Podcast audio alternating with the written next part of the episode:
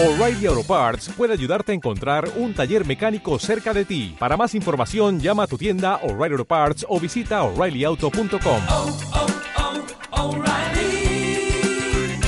oh, Parts. Es fundamental ponernos en misión. Es fundamental. Y es fundamental que sepamos por qué se han ido y qué tenemos que decirles a los que se han ido. Ya alguna vez, recuerdo, hace tiempo, os dije que los que se han ido, los que se han alejado, pueden agruparse al menos en cuatro sectores. Unos se han ido porque han tenido un problema personal. Ha muerto un hijo, han rezado, tenían fe y el hijo ha muerto. Y se han rebelado contra Dios y se han ido. Han tenido un cáncer, han rezado, el cáncer no se ha curado, se han rebelado. Un sector, poco, numéricamente. Otro sector se ha ido, otro grupo se ha ido porque dicen que han estudiado mucho. Son muy listos. ¿eh? Tienen un título universitario, desprecian a sus padres, que los pobres eran comerciantes o agricultores y, sudaron ¿eh? para darles a ellos la carrera y ellos son más listos que sus padres, tienen un título universitario y dice yo no, yo si no lo veo, no lo creo, no puedo aceptar nada que no se pueda demostrar. Los listos se han ido. Bueno. Otro sector son los escandalizados. Bueno, los escandalizados, pues, hay un cura pederasta. Hay un, pues qué sé yo, un día ha ido al despacho parroquial y el sacerdote tenía un mal día. Hay sacerdotes que tienen muchos malos días. Bueno, eh, el caso es que le trató mal, quizá no fue amable, bueno. O en la homilía pues estaba el hombre que no tenía tampoco una buena mañana y el niño lloraba mucho y le dijo eso de por favor los niños, tal, y bueno. El caso es que se han sentido escandalizados de la iglesia y se han ido. Y otro sector se ha ido, este es el sector más numeroso, ¿eh? se ha ido por un solo motivo, pereza. Es más fácil y más cómodo quedarte en la cama. Y es mejor para ti que nadie te diga las verdades que no quieres escuchar. ¿eh? Si estás metiendo mano al cajón, prefieres que nadie te diga que eso es robar, es malo. Si estás engañando a la señora, prefieres que nadie te diga que eso está bastante feo, ¿eh? especialmente, en cualquier caso, pero ya verás cómo se entere tu señora, ¿eh? que se terminan de enterar siempre porque soy muy listas. Bueno, es decir, lo que tú tienes que hacer es ser honesto y no estar diciendo que te has ido porque si los curas no sé qué, que si la iglesia es antigua, lo que tienes que hacer es ser honesto y decir que te has ido por pura pereza y comodidad y egoísmo. Cuatro sectores. Vosotros que estáis aquí, vosotros debéis acercaros a cada uno de ellos. El que ha perdido un ser querido, el que está sufriendo y por eso se ha alejado de Dios, mostrad vuestras heridas. En nuestra comunidad hay gente que ha perdido un hijo y está aquí. Aquí hay gente que ha pasado o pasa un cáncer y está aquí. Aquí hay gente que se ha quedado sin trabajo y lo ha pasado muy mal durante años. No ha dejado de venir a la iglesia. Aquí hay gente que ha visto cómo su familia se rompía sin culpa y cómo era literalmente maltratada por la parte fuerte, que generalmente es la que tiene la llave del cajón, ¿eh? y no se ha rebelado contra Dios. Hay que decir a estas personas que es este sector los que tienen más excusa, entre comillas, ¿verdad? Hay que decirle, mira, yo también he pasado lo que tú has pasado, que nunca es igual, ¿eh? pero yo sé lo que es sufrir, lo sé. Y si me hubiera ido de la iglesia, mi hijo no habría resucitado, porque yo me hubiera enfadado con Dios.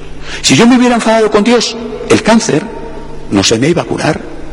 Si yo me hubiera enfadado con Dios, no me iban a llamar para ofrecerme el trabajo ideal por haberme enfadado con Dios. Y así lo demás.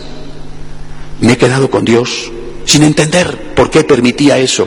Me he quedado con Dios. Y eso me ha dado la fuerza para luchar. Ha evitado que cayera en una depresión. Ha evitado que me convirtiera en una persona que está envenenada, dando patadas a todo lo que se mueve. Vuelve, merece la pena. El listo, el listo, el que se cree que, bueno, tiene un título universitario, es un triunfador. Muchos de vosotros podéis decir, ¿Dices que tienes un título? Yo también. ¿Uno? ¿Solo tienes uno? Porque a lo mejor hay aquí alguno que tiene tres. Dice que, ¿Dices que eres un triunfador? Oye, yo también me gano dignamente y con éxito el dinero. Eso no es un motivo. La mucha ciencia acerca a Dios, es la poca ciencia la que aleja. Yo recuerdo el último año de biología, cuando estudiaba biológicas en la Complutense, una de las asignaturas se titulaba, se llamaba Historia de la Biología, y recuerdo perfectamente el profesor que decía, mirad, antes, cuando empezaba la ciencia de la biología, los libros se titulaban Compendio de Biología, Tratado de Biología. Hoy, que sabemos muchísimo más que aquellos, los libros se titulan Introducción a la Biología.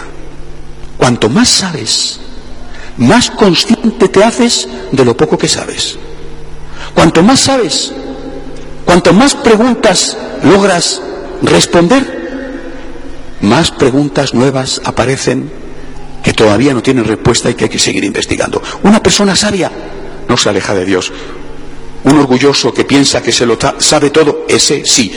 Tenéis que decirles a los listos, a los triunfadores, si es que todavía queda algún triunfador después de la crisis, hay que decirles, ¿tú tienes un título?